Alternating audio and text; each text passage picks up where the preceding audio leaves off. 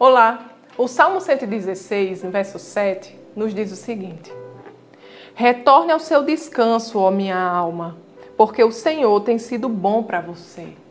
Amados, aqui o salmista ele falava com a própria alma, com as próprias emoções, e ele dizia: lembre-se que o Senhor tem sido bom. Amados, nós também devemos cultivar esse hábito de falar com a nossa alma, de falar com as nossas emoções.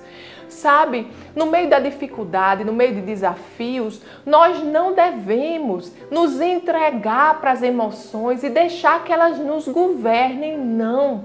Há um que é Senhor sobre a nossa vida, há um que cuida de nós, há aquele que tem um plano para nós e é nele que nós devemos confiar e é a ele que nós devemos nos entregar, não às nossas emoções.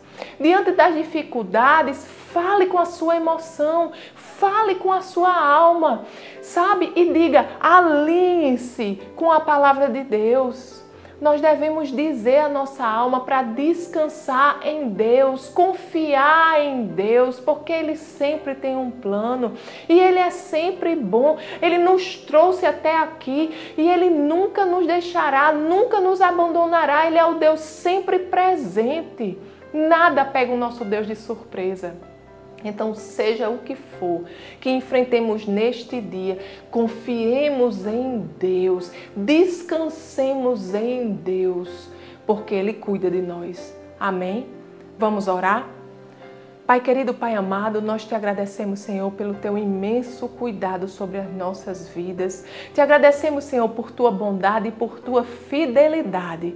Te agradecemos porque você sempre tem um plano, Deus, e podemos descansar em ti. Em nome de Jesus. Amém. Tenha um dia abençoado e até amanhã.